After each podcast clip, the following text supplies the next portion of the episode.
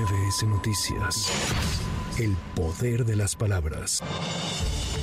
La consejera presidente del INE, Guadalupe Tadei, afirmó que en el presente proceso electoral las reglas se aplican para todos los partidos políticos y no existe una fuerza política por encima de otra. Resaltó que el Instituto Nacional Electoral trabaja siempre bajo el objetivo de propiciar condiciones que establezcan un piso parejo para todos. Me parece que el piso parejo habla de muchísimas cosas. Preocupa que no estemos en la misma dimensión los actores políticos y el Instituto Nacional porque son pues con quienes nosotros tenemos que estar de la mano siempre en todos los trabajos. No creo que eso genere un distanciamiento entre una fuerza política y la autoridad electoral en términos de lo que significa piso parejo. Es decir, las reglas escritas de igual manera para todos.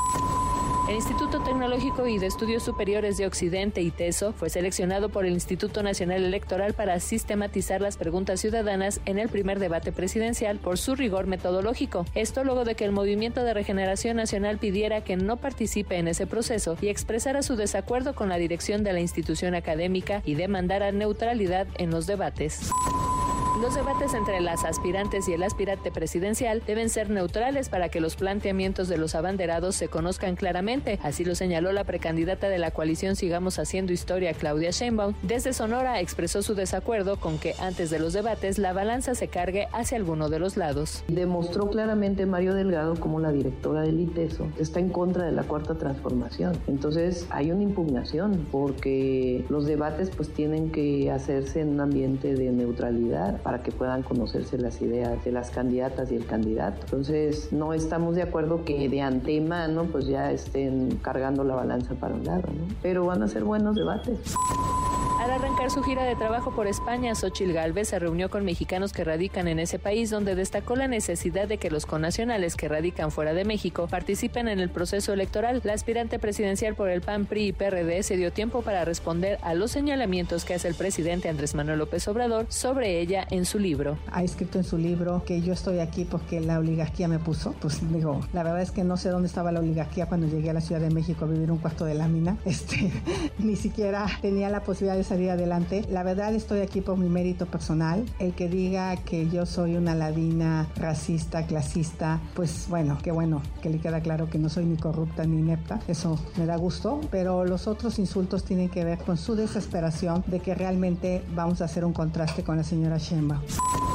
El candidato presidencial por el Movimiento Ciudadano Jorge Álvarez Maínez arremetió contra Alejandro Moreno, presidente nacional del PRI, al que calificó de tocado ya que la corrupción lo ha llevado, dijo, a niveles estratosféricos. En redes sociales enumeró los seis momentos estelares del priista. La corrupción lo ha llevado a niveles estratosféricos. Por eso doy por concluido este intercambio con esa bola de mafiosos y delincuentes, pero de frente y desde su tierra. Él se quede con la política basura. Nosotros vamos al futuro, a lo nuevo, a hacer una campaña de altura a partir del primero de marzo.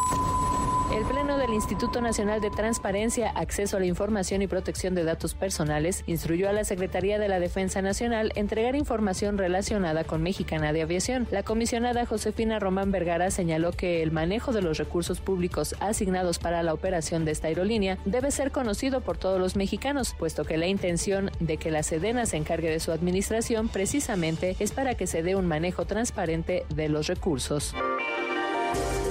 El conflicto en la empresa Audi se mantiene estancado luego de que la mayoría de los trabajadores que estallaron la huelga el pasado 24 de enero votó a favor de mantener la paralización de las actividades tras rechazar la propuesta de un incremento de 7% global. El sindicato dio a conocer los resultados de la votación que se desarrolló el viernes, en el cual se emitieron 3.771 sufragios válidos, de los cuales 3.139 son por mantener la huelga.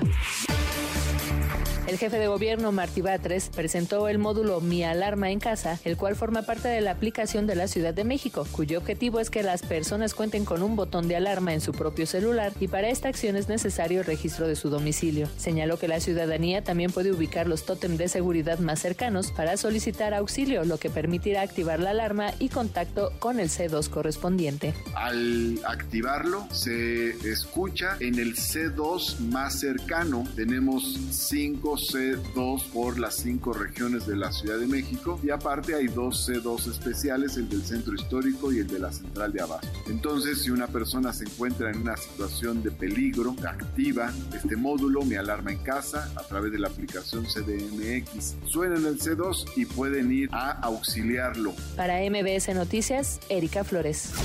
MBS Noticias. El poder de las palabras.